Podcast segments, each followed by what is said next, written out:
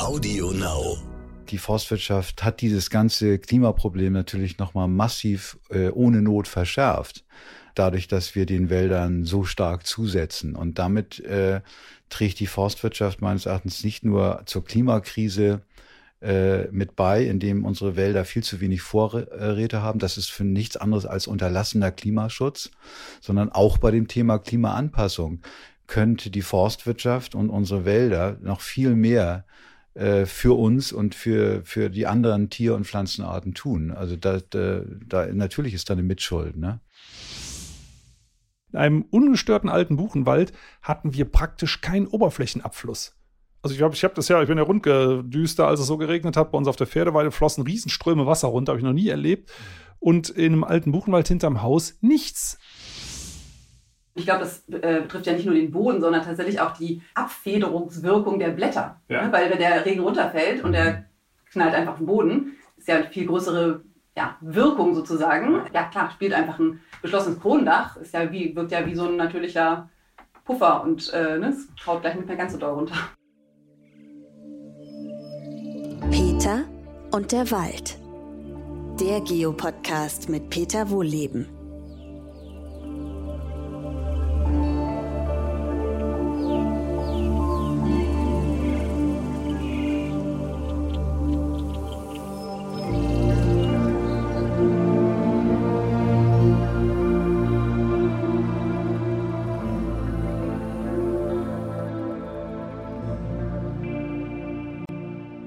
Willkommen zu meinem neuen Podcast. Heute geht es um das Hochwasser im Ahrtal. Das ist ja jetzt ziemlich genau ein Jahr her. Und damals hat auch Wald eine Rolle gespielt. Und darüber möchte ich heute sprechen mit Gesche Jürgens, Waldexperte bei Greenpeace, und Christoph Thies, auch Waldexperte bei Greenpeace.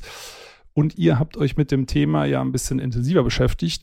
Aber bevor wir dazu kommen, würde ich gerne mal nach eurem schönsten Walderlebnis fragen. Gesche, fangen wir mit dir an. Ja, ich habe mich natürlich schon lange darauf vorbereitet, weil ich ja deinen Podcast höre und wusste, dass diese Frage kommt. Äh, nee, tatsächlich habe ich natürlich sehr viele schöne Walderlebnisse zum Glück schon gehabt. Aber eins, was mir tatsächlich, glaube ich, immer in Erinnerung bleiben wird, ist das äh, mit sozusagen das erste Mal, als ich in Rumänien im Wald war. Da haben wir ähm, sechs Wochen lang ein Camp gemacht, um Urwälder zu kartieren mit über 100 Menschen aus ganz Europa und es war einfach ja, war total toll. Klasse. Und bei dir, Christoph? Ich bin natürlich völlig unvorbereitet äh, auf diese Frage. Ja, äh, das ist immer am schönsten. Äh, aber mir geht es ähnlich wie Gesche, da gibt es einfach so viele. Es ist erstmal schwer es zu wählen, aber ich hau jetzt einfach mal spontan den Nienhagener Gespensterwald raus. Ich weiß nicht, ob ihr ah, den kennt. Da an der Ostsee habe ich der mal davon ist, gehört. Der ist äh, bei Warnemünde. Warnemünde ist ja so das, der Ostseeort von Rostock äh, an der Warnow, an der, an der Mündung in die Ostsee. Und wenn du dann mit dem Rad noch ein paar Kilometer Richtung Westen weiter radelst, dann kommt ein recht kleiner, wunderschöner, knorriger Wald. Und ich habe schon als Kind immer geliebt, wenn wenn Wald auf Meer, auf das Meer getroffen ist, weil irgendwie finde ich, dass beide einen so unglaublich beruhigen und, äh, und so einen magischen Einfluss auf einen ausüben. Und wenn doch der Wald dann auf das Meer triffst und du, du siehst diesen Stämmen da an, wie sie dem Wind ausgesetzt sind, also das ist einer meiner Favoriten. Ja, ich habe da nur Bilder gesehen. Muss man hinfahren. Ja, sieht toll aus, ja. Aber ist auf jeden Fall niedrigschwelliger zu besuchen als jetzt die Karpaten, würde ich sagen. Absolut. Also der nächste Wochenendausflug ist quasi schon eingeloggt. Ja gut, hier von Hamburg aus, ich sitze ja hier in Hamburg übrigens bei Gesche in der Wohnung, muss man dazu sagen, wenn ab und zu mal was klappert, wir trinken hier auch Wasser und Kaffee, sonst nichts, versprochen. Äh, auf dem Boden liegen noch ein paar Jacken, damit das hier ein bisschen Geräusch gedämpft wird. Also ein perfektes Studio, dass man nebenbei, also vielen Dank schon mal so weit geht. Ja, das war gestern auch noch ein heißer Tipp von einer Podcaster-Freundin von mir. Insofern habe ich hier alles vorbereitet. Echt klasse, ich bin hochzufrieden. Aber wir kommen mal auf das Ahrtal zurück. Also ich selber war ja im, im Zentrum der Niederschläge und habe auch nur schätzen können, wie viel es geregnet hat, weil unser Regenmesser ausgefallen ist, unser elektrische, weil der Strom dann irgendwann weg war. Ähm, aber habe damals schon geschätzt, dass es so ungefähr um die 200 Liter sein müssten, die da runter gerauscht sind. Habe auch Videos dazu gemacht und habe hinterher ähm, dazu dann auch äh, verschiedene Sachen im Internet gepostet, weil man hat deutliche Unterschiede gesehen zwischen Landwirtschaftsfläche und Wald. Aber ihr habt euch das ja auch angeguckt, äh, zusammen mit der Naturwaldakademie in Lübeck und eure ganz eigenen Schlüsse gefunden. Ähm, also erstmal, wie seid ihr überhaupt darauf gekommen, ins Ahrtal zu fahren? Weil Ihr habt ja auch sonst noch ein paar Sachen zu tun. Wir beschäftigen uns ja schon bei Greenpeace seit langer Zeit mit einem großen Schwerpunkt mit dem ganzen Klimathema. Und, und da ist ja auch immer klar, da geht es ja nicht nur um Klimaschutz, sondern eben auch Anpassung an die Klimakrise. Und ähm, vor dem Hintergrund sind äh, Gesch und ich da im Sommer runtergefahren, um zu gucken, ähm, äh, kann man irgendetwas daraus für die Zukunft lernen? Äh, und und äh, speziell, was könnte der äh, Wald für eine Rolle gespielt haben bei diesem Hochwasser? Und was wäre auch vielleicht in Zukunft zu beachten, äh, speziell für Wälder, ähm, damit so, solche schrecklichen Ereignisse, die man wahrscheinlich nie äh, ganz verhindern kann, aber wenigstens abmildern kann. Ähm, aber wir haben ja auch dann als Greenpeace geguckt, können wir vor Ort helfen ne? und waren wirklich mit vielen Menschen mhm. vor Ort und haben geguckt, wie können wir unterstützen und ja, genau vor Ort einfach auch wirklich helfen und äh, haben im Anschluss dann auch Messungen gemacht äh, auf giftige Rückstände, auch gerade so auf äh, Spielplätzen und so, dass man wirklich auch mhm. ja wirklich versucht hat, einfach einen Mehrwert für die Leute zu schaffen und äh, und danach haben wir dann gesagt, okay, wenn wir jetzt in die Zukunft gucken, was muss dann eigentlich ähm, oder was, was sind denn Lehren, die man quasi jetzt auch aus dieser Situation hier ziehen kann? Und genau, dann waren wir sozusagen, glaube ich, waren ja, später. Ja, wir waren ja auch nicht die ersten Greenpeacer, die da waren, weil ich erinnere mich auch noch, dass, dass ich ja auch noch äh, sehr stark dafür eintrat, dass wir nicht zu früh dahin fahren. Ja, weil ich mir dachte, die Leute haben ganz andere Sorgen ja. jetzt erstmal. Und weil wir jetzt auch nicht gekommen waren, um irgendwie zu helfen, sondern um zu gucken und zu analysieren. Also indirekt natürlich schon zu helfen, aber eher in, im Hinblick auf die Zukunft. Und da äh, habe ich auch gedacht, da, da kommt es jetzt nicht auf eine Woche an. Ich, ich weiß, da gibt es ja gewisse Empfindlichkeiten, aber auf der anderen Seite ist genau das im Moment, selbst im Moment noch wird überwiegend darüber diskutiert, was machen wir, wenn das Wasser im Tal ist? Und ich finde die Frage viel spannender, wie verhindert man, dass es runterkommt? Ne? Und das, da höre ich ehrlich gesagt sehr wenig davon. Übrigens zieht sich auch die Forstwirtschaft da so ein bisschen raus. Ich weiß, ich habe das in irgendeinem, boah, weiß gar nicht, wo waren das? Ich glaube auch bei Lanz oder was, ähm, auch mal in den Ring geworfen. Daraufhin hat der Staatssekretär ein internes Schreiben losgelassen, äh, ich würde die Kolleginnen und Kollegen indirekt für den, für den Tod der Menschen im Ahrtal verantwortlich machen, wo man sagt, äh, Moment, also dass Forstwirtschaft eine Rolle gespielt hat, ist ja unzweifelhaft. Aber äh, Schuld ist ja nochmal was anderes. Ne? Also es geht ja um Ursachenforschung und wie kann man das zukünftig verhindern. Und da bringt es nichts, wenn man da äh, polemisch wird. Naja, die Forstwirtschaft, äh, die hat ja irgendwie mit gar nichts was zu tun. Ne? Also wenn ich Frau Klöckner noch im Ohr habe, äh, dann ist ja auch äh, hat die Forstwirtschaft auch nichts mit der Klimakrise zu tun. Also natürlich äh, ist uns klar, dass das hauptsächlich verursacht wird durch die fossilen Emissionen aus der Verbrennung von Kohle, Öl und Gas. Aber die Forstwirtschaft hat dieses ganze Klimaproblem natürlich nochmal massiv äh, ohne Not verschärft. Dadurch, dass wir den Wäldern so stark zusetzen. Und damit äh, trägt die Forstwirtschaft meines Erachtens nicht nur zur Klimakrise äh, mit bei, indem unsere Wälder viel zu wenig Vorräte haben. Das ist für nichts anderes als unterlassener Klimaschutz, sondern auch bei dem Thema Klimaanpassung könnte die Forstwirtschaft und unsere Wälder noch viel mehr äh, für uns und für, für die anderen Tier- und Pflanzenarten tun. Also da, da, da natürlich ist da eine Mitschuld. Ne? Genau, und deswegen haben wir auch diese Studie in Auftrag gegeben, weil wir gesagt haben, okay, wenn man in die Zukunft guckt, was können wir eigentlich aus der Situation lernen, was können wir aber auch, wenn man darüber hinaus in andere Gebirge guckt, lernen. Und ne, in den Alpen kennt man das Konzept der Schutzwälder ja schon ganz lange. Aber im Mittelgebirge ist es irgendwie noch nicht wirklich angekommen. Und deswegen haben wir gesagt, okay, ähm, lass uns doch mal den Stand der Wissenschaft zusammenziehen. Und da ist eigentlich total klar, dass kahler Hang, verdichteter Boden ist optimale Bedingung, dass das Wasser nur so runterrauscht. Ne? Und äh, da haben wir, sagt die Naturwaldakademie, für uns eben diese Analyse gemacht, ähm, um zu gucken, wie sieht es denn eigentlich aus. Und da muss man sagen, zum Glück sind da die ähm, A-Einzugsflächen, da sind nur in Anführungsstrichen drei Prozent kahle Hänge.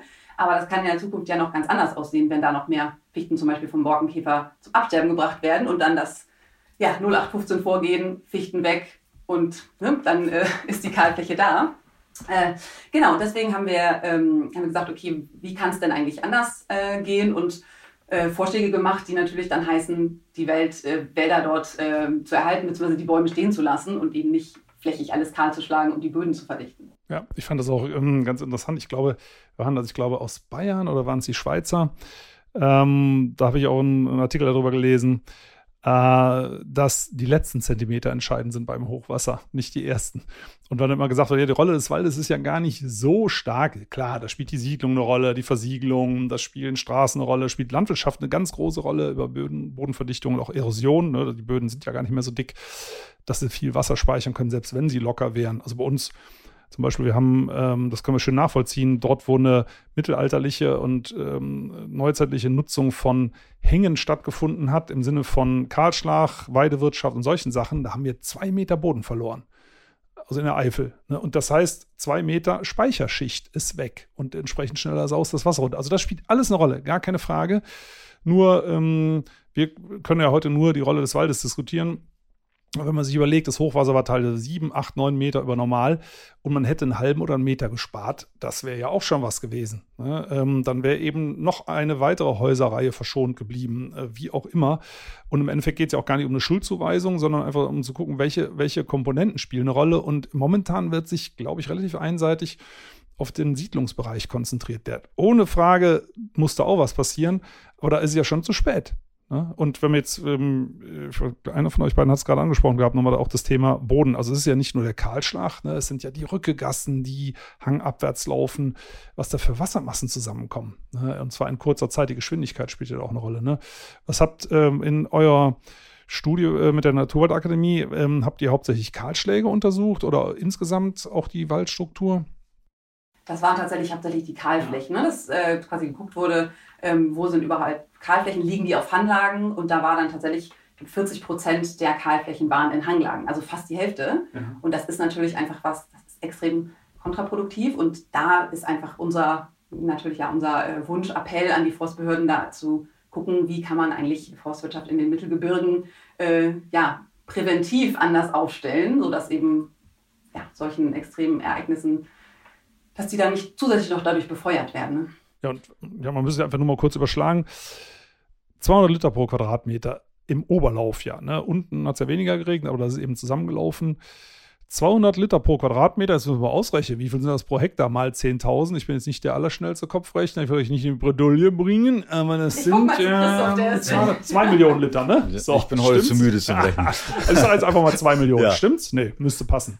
Liter, äh, die da viel, runtergerauscht sind, ja. und, also beziehungsweise der größte Teil Ziemlich nicht viel. versickert. Und dann ja. spielen so ein paar hundert Hektar, wie viel es dann waren, schon eine Rolle.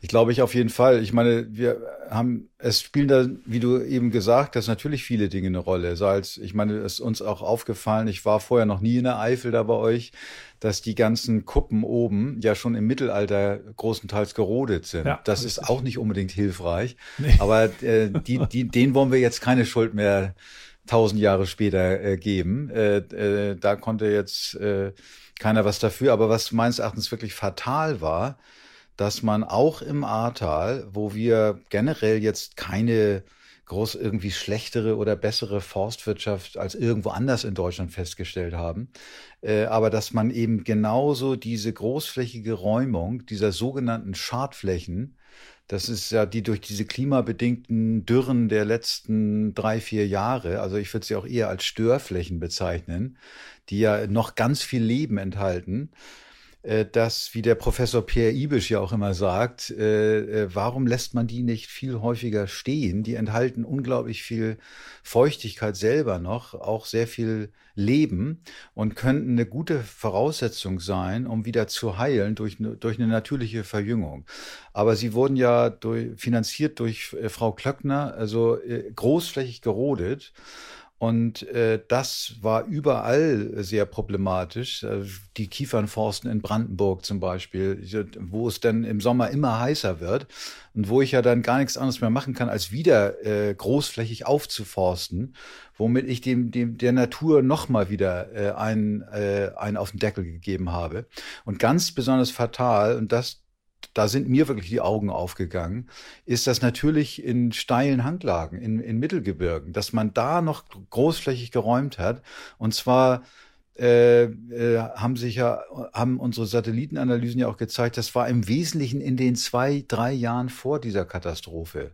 Das hätte man, also, oder hinterher ist man immer schlauer, aber das sollte man in Zukunft lassen. Man sollte ich bin ein großes Hobby von mir ist auf Skitour gehen mit mit Fällen und da lernst du als allererstes ab einer bestimmten Steilheit äh, gehst du bei Lawinengefahr nicht mehr.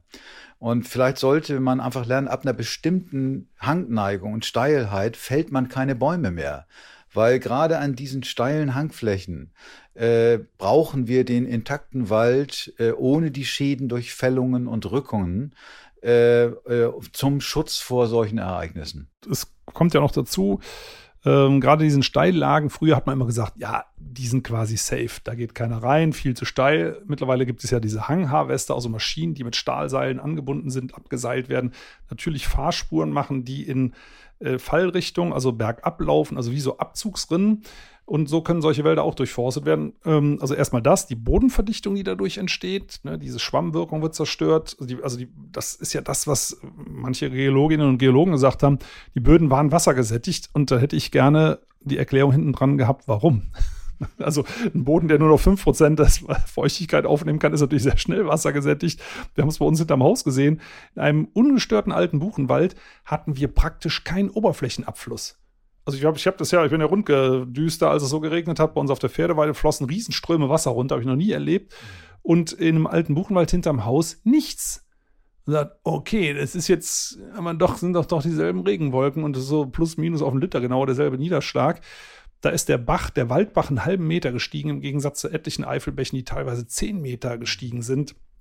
Man sagt, okay, also rein empirisch, da ist irgendwas anders. Ja, und das andere ist, es ist mehr Boden, der ist nicht verdichtet, also da ist garantiert noch keine Maschine gefahren. Ähm, ja, und da gibt es ja viele andere Ecken, auch in der Eifel, was ich dann auch gelernt habe, wo die äh, schon von schon natürlicherweise die Bodenschicht nicht besonders mächtig ja, ist. Ja. Da ist es ja vielleicht dann auch Unsinn, dort jetzt ohne großen ökonomischen Zwang, jetzt noch Bäume zu fällen und Forstwirtschaft zu betreiben. Da haben wir in Deutschland genug Fläche und das war jedenfalls ja äh, ein, ein wesentliches Ergebnis dieser, dieser Studie, dass wir dann vorgeschlagen haben, einfach ab einer bestimmten Hangneigung, in, auch in Mittelgebirgen, äh, äh, keine äh, Bäume zu fällen und keine Forstwirtschaft zu betreiben. Und das haben wir ja dann später auch, haben wir ja dann im Winter noch so ein Konzept für Schutzgebiete insgesamt vorgelegt für Deutschland äh, als Vorschlag von Greenpeace zur, zur Umsetzung auch ähm, der globalen Biodiversitätsstrategie und Naturschutz. Und äh, da könnte man so etwas wunderbar einbauen, dass wenn wir es wirklich mal schaffen würden, tatsächlich 15 Prozent unserer gesamten Waldfläche äh, komplett vom ba Bäumefällen auszunehmen, dann sollten natürlich diese äh, äh, steileren Hänge in Mittelgebirgen dabei sein. Und äh, das heißt ja im Umkehrschluss, ich halte die Forderung immer noch für sehr moderat, ehrlich gesagt. Das ich fordere 30. Äh, ja, guck mal, du bist viel radikaler als wir. Du kannst uns bestimmt also, noch nach oben irgendwie ja. motivieren. Nein, wir wollen natürlich auch insgesamt mehr Schutzgebiete, also jetzt die, die strengen. Äh, aber wie gesagt, im, im, Umkehrschluss würden wir ja immer noch würfeln wir nachher auch. Ja, genau. Bäume fällen auf 85 Prozent der Fläche akzeptieren. Ja, ne? Das ist ja alles andere als radikal in meinen Augen. Ne? Definitiv nicht. Nee. Nein, und ich, ich, was ich als Hinweis übrigens schön finde, dass das nächste A-Teil ist woanders. Ne? Also, was ihr jetzt fürs A-Teil äh, postuliert habt, das muss eigentlich global gelten. Ne? Das muss Absolut. In Ecuador funktioniert das genauso wie in China und äh, an der Mosel. Ne? Also, es ist jetzt eben ja nicht, äh, das war ja exemplarisch und das war ja bisher auch, ich glaube, es war sogar das schrecklichste Hochwasser in Deutschland, zumindest der letzten Jahrzehnte. Ne? Ja. Also von daher äh, ist das, äh, ja, ja, also ist das, finde ich also übrigens gar nicht äh, radikal mit 15 Prozent. Also meine 30 Prozent äh, Forderungen nach Waldschutz sind übrigens auch nur aus dem Bauch raus. Dafür gibt es jetzt keinen wissenschaftlichen Hintergrund, sondern einfach vom Gefühl her, wo ich sage, hm, mir reichen 70 Prozent Bewirtschaftung, aber es kommt ja immer auch darauf an, wie. Und da sind wir nochmal beim Thema. Die, äh, das Totholz, also die, die abgestorbenen Bäume auf der Fläche, ähm, die man ja, genau wie ihr sagt, zurecht stehen lassen sollte. Also mal erstmal aus Gründen der Ökologie, weil das Ökosystem das ja die Biomasse braucht, aber auch bei abfließendem Wasser bietet das ja auch einen gewissen Schutz. Kommen wir aber mal auf das Thema Totholz. Das wurde ja direkt von der CDU-Wahlkampf äh, wirksam verwendet, das Thema. Weg mit dem ganzen Totholz, das verstopft die Brücken und das hat das Leid deutlich gesteigert. Habt ihr dazu zu dem Thema Totholz noch irgendeine Meinung zumindest geäußert oder ich habe da auch eine eigene, aber ich würde gerne mal eure hören bin, bin ich auch gleich mal gespannt auf deine. Ja. Also eine, eine, eine dezidierte Antwort haben wir so erstmal nicht dazu, aber das wäre mir völlig neu, dass das Totholz da irgendwie das Leid vergrößert hat. Also ich glaube nicht, dass dass äh, das Hauptproblem äh, kleinere Totholzstücke, die dann massenhaft da ins, ins Tal trieben, sondern gefährlich waren natürlich ganze Baumstämme, die darunter gerauscht sind äh, in das äh, Ahrtal rein. Äh, nein, ich glaube im Gegenteil. Äh, Totholz äh, ist ja nicht nur voller Leben äh, und äh, hilft äh, für den Naturschutz enorm, sondern ähm, trägt ja auch mit dazu bei, dass so ein Waldökosystem einfach, hat mal jemand gesagt, das sind die wichtigsten äh, unterirdischen, unsichtbaren Flüsse der Erde. Also man unterschätzt ja völlig die gewaltigen Wassermengen, die so ein Wald speichern kann. So wie der Regenwald, äh, hat mal einer auch, fand ich auch ganz toll, Rivers in the Sky. Also die, der Amazonas-Regenwald als gigantischer äh, Wasserfluss im Himmel, nur dass wir das nicht sehen, weil es eben Wasserdampf ist. So sehen wir äh, genauso wichtig das äh, Wasser, was die Waldböden speichern. Äh, und wenn ein Wald naturnah ist und viel Totholz hat, dann speichert er auch insgesamt noch mehr Wasser. Also wir sollten mal diese unsichtbaren Flüsse im Himmel äh, und auch äh, unter uns mal ein bisschen mehr beachten, finde ich. Aber jetzt will ich bin auf deine Antwort. Ja, gespannt. aber ich finde den Hinweis erstmal das noch ganz schön, weil auch beim Hochwasser, ähm, auch wenn da gesagt wird, naja, also im Endeffekt ist aus den Waldflächen genauso viel Wasser gelaufen wie aus den Wiesen und sonstigen Flächen. Also A, stimmt ist nicht nach meiner eigenen Beobachtung, aber selbst wenn es so wäre, fließt es aus dem Wald ja verzögert ab. Das ist ja der entscheidende Punkt, ne? die Geschwindigkeit. Von daher äh, gebe ich dir jetzt zu 100% recht. Also mit dem Totholz, ihr habt euch ja mit euren Vorschlägen auf Steilhänge bezogen und nicht, wenn ich das richtig in Erinnerung habe, nicht direkt auf die flussbegleitenden ähm, Baumreihen, also links und rechts am Ufer. Da ging es, glaube ich, eher drum, äh, und zwar hat sich das wohl vor den Brücken verklemmt und dann zu diesen Flutwellen, also Stau und dann ist die Brücke gebrochen, dann gab es so eine Art Flutwelle. Diese Effekte nur ein Großteil dieser Effekte kam natürlich durch Dachstühle, durch die Campingplätze an der A, ne, wo die ganzen Wohnwagen abgetrieben worden sind, an den Brücken zumindest teilweise hängen geblieben sind. Das kann man ja gar nicht mehr auseinanderpuzzeln.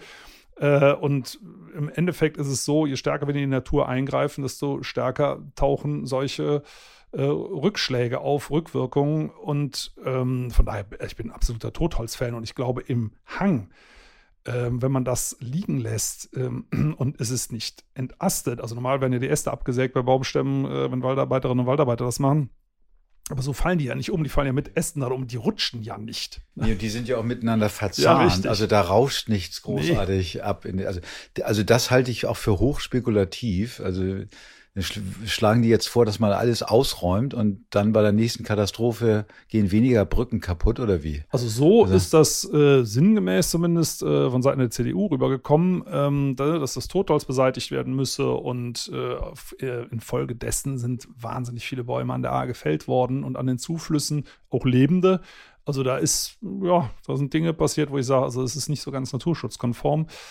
Äh, mal ganz nebenbei sind ja auch die, die äh, Flussufer begradigt worden, regelrechte Kanäle geschaffen worden, wo man sagt, also ich als Anwohnerin oder Anwohner würde denen da mal auf die Fingerchen klopfen. Ist denn da mal eine begleitende Studie? Ich meine, wie kann man sowas machen, ohne dass irgendeiner mal eine vernünftige Analyse vorlegt? Ich halte das für hochspekulativ, ne? Ja, ja, und es ist im Endeffekt ist es so, ich habe da, das ist irgendwas äh, ist jetzt im ZDF gelaufen. Da hat sich das Ministerium, Staatssekretär war auch mit draußen und äh, ich glaube sogar die neue Umweltministerin äh, dass jetzt äh, ein Konzept erarbeitet wird. Ich muss mal sagen, aber jetzt ist alles umgestaltet. Also das Ding sieht aus, wie man sich in den 70er Jahren Flüsse vorgestellt hat. Das ist schade. Und äh, da kann man den Leuten in den Dörfern gar keine Vorwürfe machen. Die sind alle damit beschäftigt, ihr Zuhause wieder aufzubauen. Aber äh, da vor den Toren, da ist die Situation, würde ich sagen, ne, ich habe auch nicht alles gesehen, aber eher schlechter als vorher in Bezug auf Wasser, was da demnächst runterkommt. Ja, umso wichtiger, dass man sich tatsächlich Gedanken macht, wie kann man zumindest da die Forstwirtschaft äh, Richtig. in den Stein Also das können wir leider nicht beeinflussen, wir drei hier, aber zumindest Wald wäre ja schon mal schön. Ne? Ja. Ich glaube, es gibt sogar Studien dazu, dass äh, Fichte ähm, auch schlechter ist als Buche. Also ob ihr das gesehen habt von der WSL, die haben was rausgebracht, also in der Schweiz, ähm, dass da der Wasserabfluss auch höher ist als unter äh, Laubbäumen. Also das äh, ist ja auch schon länger bekannt, dass, ähm, dass also Waldökosysteme mit einem hohen Anteil an Buchen und Eichen, also besonders, glaube ich, sogar zu erinnern, die, die Buchen, äh, sehr viel Wasser halten können, rückhalten können während im Schnitt eben Vergleich dazu eben Nadelbäume viel weniger. Ne? Können die Nadelbäume ja auch nichts für, die hey. sind ja eben natürlicherweise deswegen. Kann man diskutieren. Ja, vielleicht sind sie ja auch deswegen eben an Extremstandorten, da wo sie hingehören. Also die Fichte als ja. nordischer Baum eben in den Hochlagen ja. äh, und die Kiefer auf sehr, sehr trockenen, sandigen Böden. Mhm. Auch in der Regel ja selten alleine, sondern äh, in Mischung oder am Strand. Manchmal habe ich wunderschöne Kiefernwälder ja, schon gesehen. Ne? Wunderbar, ne? ja. So, wo das diese Wasser gegen Kiefer. haben eine völlig andere Rolle im Ökosystem. Ja, ne? ja. Und, ähm, und ich glaube, insofern, da, das, äh, da bin ich mir sehr sicher, dass das hier auch wieder bestätigt wird. Hm, und ich glaube, das äh, betrifft ja nicht nur den Boden, sondern tatsächlich auch die ähm, Abfederungswirkung der Blätter. Ja. Ne? Weil wenn der Regen runterfällt und der knallt einfach auf den Boden. Ist ja eine viel größere ja, Wirkung sozusagen. Ähm, und ne, da sind, äh, ja klar, spielt einfach ein geschlossenes Kronendach, ist ja wie, wirkt ja wie so ein natürlicher Puffer und äh, ne, es kaut gleich nicht mehr ganz so doll runter. Dazu hat das Öko-Institut auch, glaube ich, vor zwei Jahren eine ziemlich gute, äh, aufwendige Literaturrecherche gemacht, äh, wodurch also das eindrucksvoll europaweit bestätigt wird, ne? dass tatsächlich die, äh, gerade die Buche und die Eiche eben sehr viel mehr Wasser zurückhalten können. Interessanterweise hat man, Tobias hier, unser Sohn, der hat ähm, die Tage so eine Studie, beziehungsweise, ja, was war das? Ich glaube, ein, richtige, ein richtiges großes Buch ausgegraben aus dem Ahrtal, wo jemand das alles recherchiert hat, so was zum Beispiel ums Jahr 1860 los war. Und damals hat man die Fichte schon kritisch gesehen und wollte viele, nicht alle, einige äh, Fichtenwälder wollte man schon erhalten oder aufbauen, aber grundsätzlich mehr Richtung Buche Eiche gehen. 1860. Man sagt, oh, im Ahrtal. Man sagt, okay. Und es ist halt die Frage, es sind jetzt ein paar Jahre vergangen, hat denn auf eure Studie Politik schon reagiert? Also bei uns ist nichts angekommen tatsächlich, nee. Also da würde ich jetzt auch sagen, ähm, dafür war die Studie auch äh, zu klein und eine, eine Kurzanalyse eben nur. Und ähm, ich glaube, dass wir vielleicht da auch nicht äh, so extreme Anstrengungen unternommen haben, äh, die in die Medien zu bringen. Aber ich glaube, dass solche Studien trotzdem nicht ganz unwichtig sind, weil sie äh, auch in der Zukunft noch gelten und auch nochmal wieder rausgeholt werden können. Also äh, wenn, weil die Debatte war ja zunächst mal dann vorbei. Also äh, du, da müsste mal und äh, leider ist die Debatte, wie wir, glaube ich, alle drei ahnen, äh, äh, auch für unsere Kinder und Enkel alles andere als vorbei. Und damit werden wir, fürchte ich, diese Studie noch mehrfach rausholen müssen wieder. Hm. Aber vielleicht auch mal ein äh, Action Point für uns, Christoph, da auch einfach mal nachzuhaken. Man kann ja auch einfach Stimmt. tatsächlich nochmal anbieten, äh, ne, das vorzustellen oder ein Gespräch oder so. Also ich war, ich habe nur gehört, dass immerhin einmal landen wir, wir kurz äh, Kurzmeldung im Fernsehen. Also besser als nichts. Aber wir müssten noch mal nachfragen, was die Medienanalyse. Aber große Resonanz gab es nicht. Aber das haben wir auch nicht erwartet. Nee, das ist also schon dazu klar, war das Timing ja. auch. Die Leute hatten andere Sorgen und außerdem war war die aktuelle Katastrophe vorbei.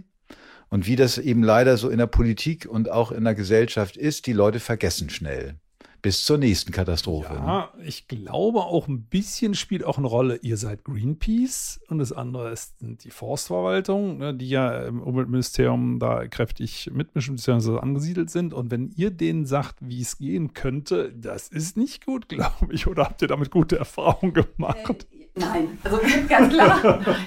nee, aber also grundsätzlich, wir sind ja auch immer bereit, mit Leuten zumindest mal zu reden. Ja. Ne? Und wenn es dann irgendwie zu was führt, dann umso besser. Aber ja, also tatsächlich werden wir jetzt wahrscheinlich nicht der erste, die erste Anlaufstelle, die angerufen wird, wenn die sich überlegen, was man in der Zukunft anders machen könnte. Aber trotzdem, ich finde es eigentlich äh, ja wichtig, zwischendurch, also auch immer wieder diesen Austausch eigentlich zu suchen, ne? weil letztendlich äh, uns interessiert ja auch, was die zu sagen haben. Und wenn wir ja irgendwas Konstruktives beisteuern können, sehr gerne. Wenn sie sich dafür entscheiden, das nicht zu äh, berücksichtigen, ist es total schade. Aber dann hat man es zumindest mal gesagt und vielleicht fällt es irgendwo anders auf fruchtbaren ja. Boden, wie jetzt zum Beispiel bei dir. Also ich gebe euch da auch grundsätzlich recht, aber ich habe gleichzeitig verspüre ich aber, dass doch so ein bisschen mehr was aufbricht. Also dass äh, doch do, doch äh, interessanterweise ab und zu jetzt noch vermehrt auch Leute auf uns zukommen. Auch übrigens private Waldbesitzer, vielleicht sogar noch mehr. Äh, und äh, ich habe ich hab euch ja auch von dieser Veranstaltung da letzte Woche in Jena, dem Waldklimaforum, erzählt. Und ich habe schon den Eindruck, da Da ist, entsteht eine neue Offenheit. Also es gibt natürlich Leute, die sich jetzt noch wütender von uns abwenden, aber gleichzeitig kommen auch mehr auf uns zu. Und ich mache mir schon manchmal so ein bisschen Sorgen. Wir, Greenpeace ist ja auch wirklich aus so einem urbanen Milieu heraus entstanden, dass der Graben zur ländlichen Bevölkerung nicht immer tiefer wird. Also ich glaube, wir müssen einerseits noch radikaler werden und andererseits müssen wir aber auch Gräben zuschütten. Äh, unnötige Gräben zwischen Stadt und Land. Das tut der Gesellschaft nicht gut. Da, müssen, da können wir auch heilend wirken, glaube ich. Also Christoph, anders als du komme ich ja vom Dorf. Insofern, ich sehe mich da total geeignet. Ein kleiner Scherz. Nee, aber äh, du hast natürlich recht. Ne? Und ich sehe auf der einen Seite, dass diese Gräben einfach leider immer noch da sind und sich auch in der Rhetorik, auch gerade jetzt in den letzten Tagen, waren ja, wurde einiges äh, auf politischer Ebene diskutiert zum Thema Wälder und da werden einfach wirklich immer nur diese üblichen Botschaften wiederholt von den üblichen Akteuren. Nur die Wälder nutzen ist der Klimaschutz per se und so. Also da sträuben sie mir wirklich die Haare, weil ich echt das Gefühl habe, so Leute, wir, also wir kommen da einfach nicht weiter, wenn ihr euch irgendwie immer auf diese Positionen einfach zurückzieht. Lass uns doch tatsächlich mal gucken, an welchen Stellen wir weiterkommen, statt dass ne, wir alle irgendwie nur irgendwelche Botschaften wiederholen. Das, das und das finde ich vor allem vor dem Hintergrund, dass der Druck auf die Wälder einfach so groß wird und immer größer wird, finde ich total gefährlich. Ne? Weil also was wir jetzt, jetzt haben wir gerade über Wasser gesprochen, aber wir sehen ja auch gerade in Deutschland total viele Brände. Ne? Ja. Zwar nicht im richtigen Wald, sondern in den Forsten, ja gerade in Brandenburg vor allem.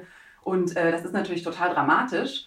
Ähm, gleichzeitig sehen wir ja auch, dass äh, Holzverbrennung, also wenn ich die Bäume vorher absäge und dann verbrenne, dann ist es ja auf einmal klimaneutral und ökologisch, was natürlich überhaupt nicht stimmt. Aber ne, ich finde, da ist so eine totale Diskrepanz, weil. Also der Waldbrand zu Hause quasi ja, im Kleinen. Ne? Ja, also ja, am Ende des Tages, ne, sicherlich, klar, hat natürlich so ein Feuer in einem Ökosystem, ob das jetzt eine Kiefernplantage ist oder äh, ne, Amazonas-Regenwald, der natürlich von Natur aus gar nicht brennen würde, wissen wir alle, ähm, sondern erst abgeholzt wird, austrocknet und dann angezündet wird. Aber ob das jetzt ne, bei uns die Wälder in äh, Forsten in Brandenburg sind oder in, in anderen Regionen der Welt, das ist natürlich immer noch mal eine, hat viele andere dramatische Komponenten, total klar. Aber letztlich äh, jetzt bei dem Baum, der verbrennt, ist ja im Endeffekt das CO2, was die Atmosphäre dann sieht, ja da, tatsächlich dann das Gleiche. Ne? Ja, das ist ja. ja mal diese Argumentation.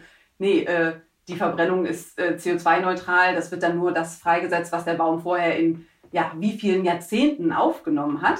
Ähm, ja, mit der Logik könnte man ja auch Kohle, Öl und Gas weiter verbrennen, weil das, das waren ja auch mal Organismen, ist, ist nur ein bisschen länger her, äh, die das alles aufgenommen haben. Also äh, wer so argumentiert, hat wirklich den globalen Kohlenstoffkreislauf gar nicht verstanden oder schlimmer noch, will ihn vielleicht nicht verstehen. Ne? Du bist mir ins Wort gefallen, jetzt falle ich dir zurück ins Wort.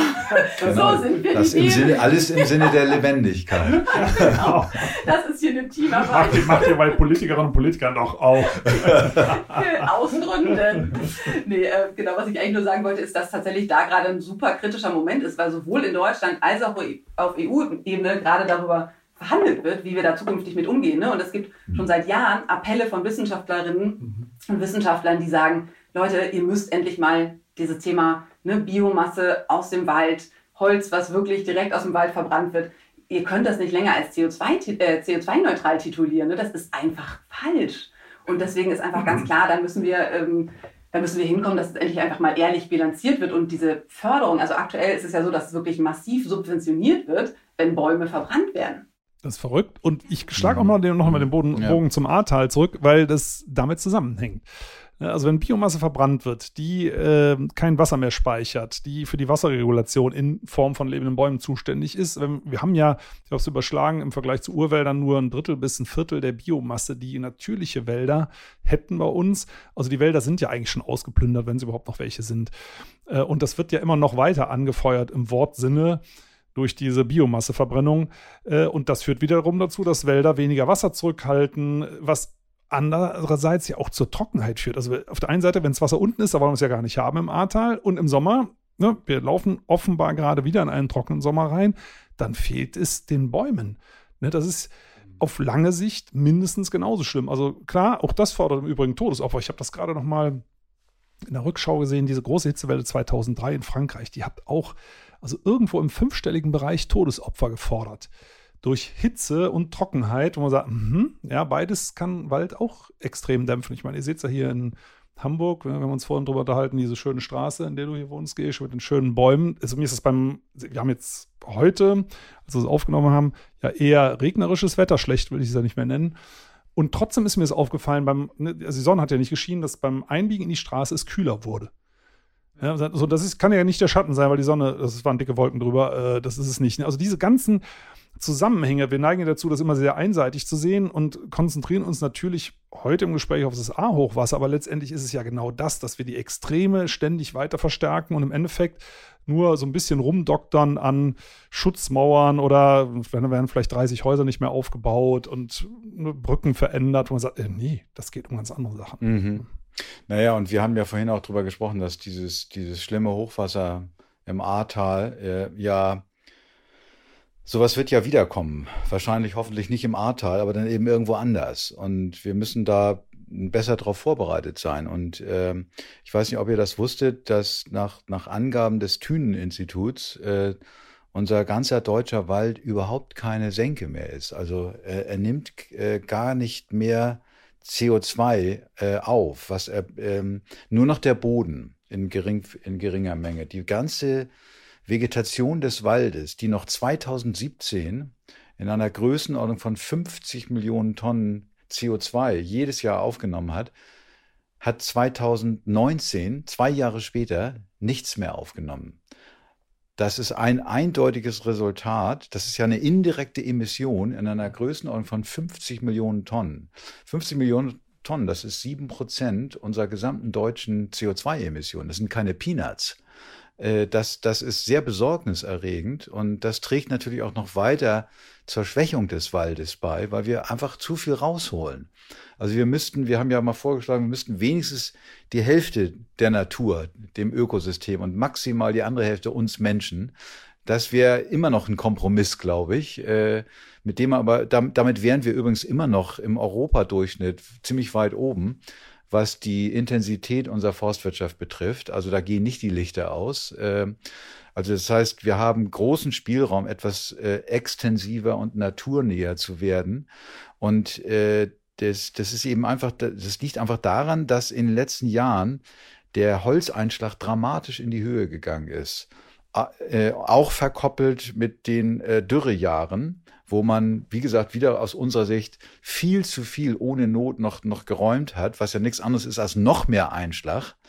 Äh, und, ähm, und dann sind parallel natürlich auch immer mehr gerade Fichten auch abgestorben durch die äh, äh Klimakrise und die Dürre. Und wenn du das beides zusammennimmst, ist, ist die gesamte Senke ist kaputt. Äh, das geht sozusagen, Deutschland will ja immer Vorbild sein. Das äh, ist eine direkte Verletzung des Pariser Klimaabkommens. Kann ich euch vorlesen? Da steht Wort für Wort drin, die natürlichen Senken sind zu stärken nicht zu schwächen. Ich weiß nicht, ob da die Leute irgendwas verwechselt haben. Also, also wir müssen sie aufbauen, mal, nicht abbauen. Mal einhaken, also das ist die, und die Lobbyfonds, die Lobbyverbände laufen sich ja gerade die Füße heiß im Landwirtschaftsministerium, um äh, Holznutzung noch zu erhöhen. Ja, dann wir sagen, wir dann, haben mehr ja, als genug. Ja. Dann kriegen wir eine Quelle. Ja. Und, und wir haben ja in äh, dankenswerterweise äh, ein neues Klimagesetz, ja noch unter Merkel, äh, ähm, aufgrund de, der Klage auch des Bundesverfassungsgerichts, äh, wo jetzt drin steht, dass äh, Deutschland über die, seine gesamte Landfläche eine Senke von 30 Millionen Tonnen CO2 jedes Jahr äh, haben muss. Und wohlgemerkt, das schließt Landwirtschaft, Ackerland, Grünland, alles ein. Und aus den Flächen haben wir heute noch Emissionen, die der Wald ausgleichen müsste und sogar mehr als ausgleichen müsste. Und dann, äh, also allein, ich, ich möchte wissen, wie, das, wie die das schaffen wollen. Ne? Die offizielle Argumentation sagen, am besten hacken wir die Bäume ab, verbauen die, wo wir wissen alle, dass nur ein Bruchteil des äh, abgehackten Holzes verbaut wird zu Häusern und speichern das CO2 in Form von toten Bäumen in Dachbalken. So, das ist ja die Argumentation. Ja, der Tisch ist auf jeden Fall der bessere also, Klimaschützer als der Baum. Ja, so heißt das. Ja, ja. Den letzten Teil deines Satzes würde ich ja sogar unterschreiben. Also äh, äh, ich würde, es kommt, aber das habe ich übrigens auch in Jena erlebt, da vorletzte Woche was im Grunde äh, insgesamt eine sehr, sehr gute, offene, spannende Diskussion war. Aber es war viel zu oft wieder so ein Entweder-Oder-Denken im Raum, als ob wir entweder alles zu 100 Prozent äh, intensivst bewirtschaften oder alles komplett in Ruhe lassen. Ist ja beides falsch. Es geht nicht um tun oder lassen, sondern es geht um tun und lassen. Und zwar in einer sinnvollen Kombination. Also wie, zurück unser, also 30 Prozent, 15 Prozent, egal wie. Das ist die, wir müssen in diese Grauzone. Und dann Das müssen ihr schon wie mal kurz- wirtschaften genau. wir? Ne, wirtschaften wir eher wie, dass die Leute da in Lübeck zum Beispiel machen, wirklich Wollte ich sehr gerade sagen, naturnah. das habt ihr alles mitentwickelt, seid Ja. ihr da dran gewesen, das gibt es ja und genau, das Ja. wird uns immer vorgeworfen, ihr wollt alles unter Schutz stellen. Äh, nein, ich Nee, möchte das- auch gerne ein Buch lesen, dafür brauche ich Holz, ich bräuchte gerne einen Stuhl, wo ich drauf sitze, bitte Ja. nicht aus Metall, auch gerne aus Holz. Es geht hier nur darum, nicht mehr so brutal und nicht mehr so viel. Richtig. Ja, und wir brauchen da, glaube ich, auch, wir müssen auch einfach darüber sprechen, was wir nicht machen. Ne? Und deswegen sagen wir immer ganz klar, wir müssen einfach raus aus dieser Holzverschwendung und wirklich mit Betonung aus Verschwendung. Ne? Also wir haben so viel, ich kämpfe dagegen, dass hier in meinem Hausflur immer noch diese kostenlosen Werbeflyer Ja. jede Woche landen. Und also, wo du denkst, ganz ehrlich, das ist wirklich sowas Überflüssiges oder auch Verpackung. Ne? Man kann, also wir, Ja. wir wissen einfach, Mehrweg ist grundsätzlich die Lösung. Ne? Wir können jetzt nicht alles, was an Plastikverpackungen jetzt ersetzt werden soll, äh, durch, Durch Papiertüten, oh, super, ne? Ja, Papier. Wahnsinn. Ne? Also es ist noch braun gefärbt, Ja. die Öko aus. Genau. Das ist auch so ein bisschen der Populismus in der Debatte. Also Ja, ich ja. will das überhaupt nicht kleinreden. Das ist fürchterlich mit diesem Plastikmüll und der baut sich auch noch nicht mal ab. Aber äh, wo- worum es ja da geht, ist das Wegwerfprinzip. Und Genau. nicht dann sagen, ach, jetzt ist nur Plastik zu verteufeln. Eine Papiertüte ist kein Deut besser als eine Plastik. Baut sich vielleicht irgendwann ab, okay, aber grundsätzlich ist sie nicht großartig besser. Und wir müssen insgesamt zu Mehrweg und, und zu Kreislaufwirtschaft kommen und, und nicht äh, Coffee to go und äh, genießt doch unseren Kaffee mehr. Und, äh, äh, und äh, ich glaube schon, und sicherlich Onlinehandel ist auch ein großes Problem, wo gerade in Deutschland, dass die Leute nach Belieben alles wieder zurückschicken können. Ja, ja.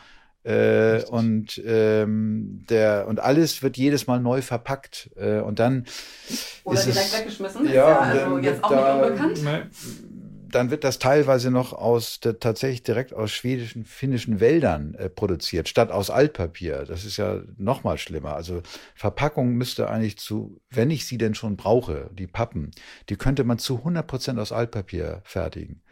Ähm, und es wird äh, immer noch nicht gemacht. Also es wird zwar in Deutschland teilweise schon so produziert, aber au- auch Recyclingverpackungen äh, kommen an ihre Grenzen. Aber nein, es wird zusätzlich auch noch völlig unnötig ähm, Zellstoff aus Holz produziert, um, um daraus Verpackungsmaterial herzustellen. Ja, es wird dann ja gesagt, wir haben leider nicht genug Recyclingmaterial, um das alles zu produzieren. Und ich denke, ja, dann ist die Ableitung offensichtlich, dann nimmt man das frische Holz statt. Vielleicht müssen wir auch einfach irgendwo mal was streichen. Ne? Und Genau. äh, das, äh, ja, das ist, ist ein total wichtiger äh, Aspekt, finde ich, bei diesem ganzen Thema Verpackung und äh, ne, Mehrweg statt Einweg. Aber das andere ist ja auch, wo wir gerade einfach eine Riesengefahr sind, dass jetzt zum Beispiel mit dem Ausstieg aus der Kohle einfach ansteht, dass die ganzen Kraftwerke jetzt äh, in den ne, Startlöchern stehen, um da jetzt auf Holz umzurüsten. Ja.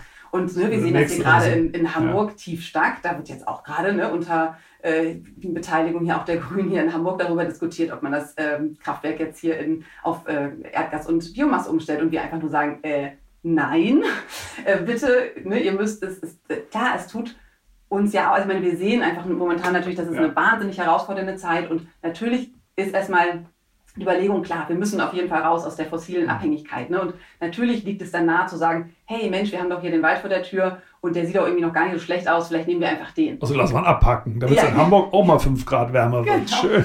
Genau. Aber ich finde, jetzt ist, also wir, wir haben auch einfach keine Zeit mehr, um weitere Lösungen, die keine Lösungen sind, irgendwie zu verfolgen. ne? Wir, Ja. brauchen, wir brauchen jetzt wirklich einfach mal einen, tatsächlich einen, eine, ja, eine Umstellung auf wirkliche erneuerbare Energien und wir arbeiten daran, dass Holz einfach nicht mehr als erneuerbar gilt. Ne? Das ist so, ne, Ja. das wird so an, eins zu eins mit Wind und Sonne ist, nö, wächst ja nach. Ja, aber sehr langsam. Und manchmal auch nicht Und mehr. manchmal Ne? auch nicht. Genau. Vielleicht lassen wir mal zum Schluss, ähm, würde ich, würde mich bei jedem von euch mal interessieren, äh, einfach weil ich gerne positiv rausgehe und es gibt ja genug positive Dinge.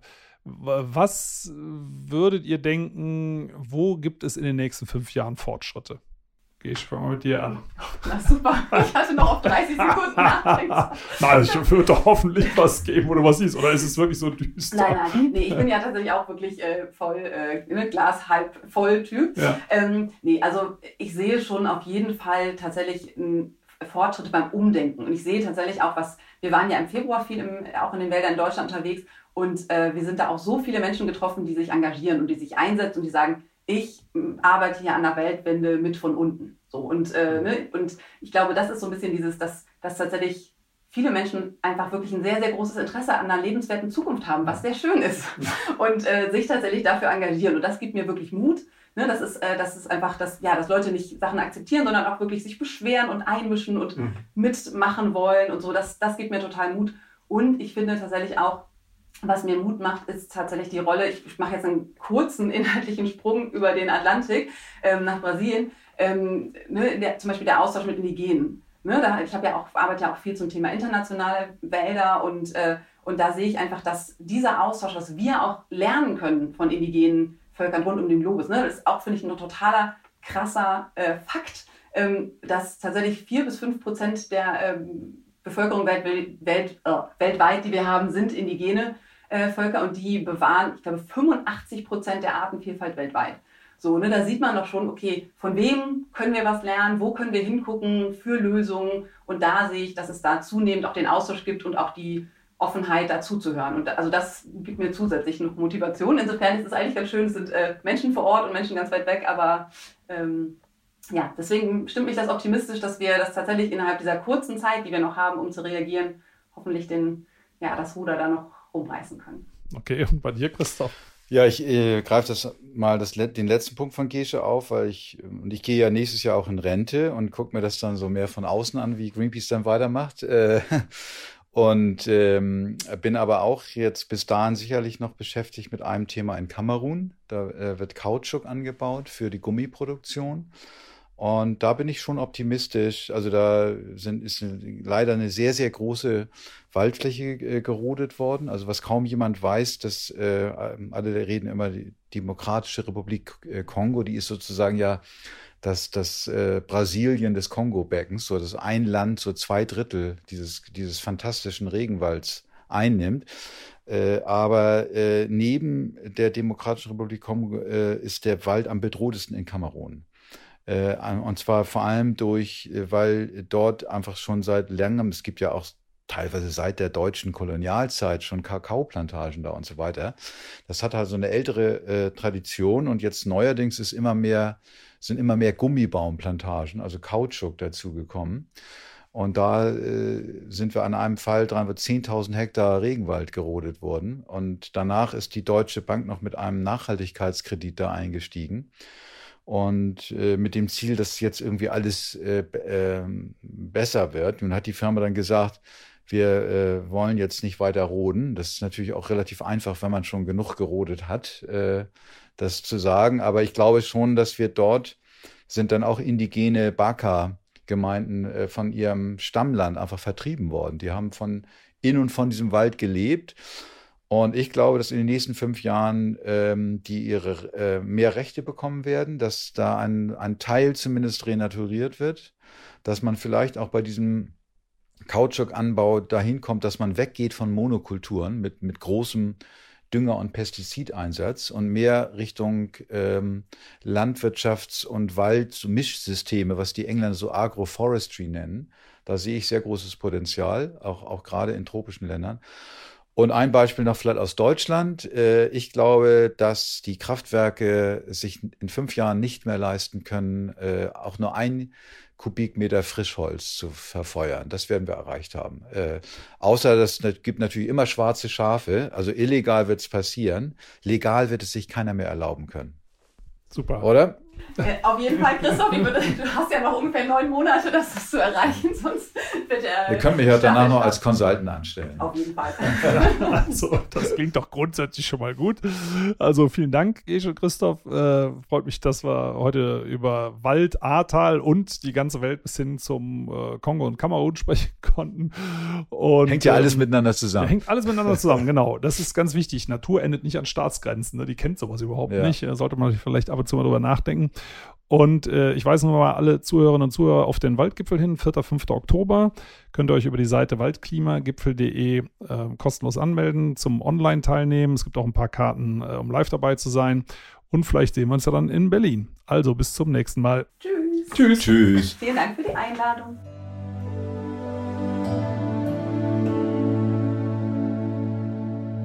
Schön, dass ihr ja zugehört habt. Vielen Dank. Und wenn euch die Folge gefallen hat, abonniert doch den Podcast gerne auf AudioNow, Apple Podcasts, Spotify oder anderen Plattformen. Und über eine Bewertung bei Apple Podcasts würde ich mich auch sehr freuen. Übrigens könnt ihr dort auch gerne kommentieren. In der Podcast-Beschreibung findet ihr auch einen Link für ein Abo für Wohllebenswelt, mein Magazin. Und für euch alle gibt es dann eine Gratis-Ausgabe dazu. Und jetzt gibt es zum Abschluss noch etwas Waldatmosphäre für zu Hause. Viel Spaß beim Entspannen und bis zum nächsten Mal.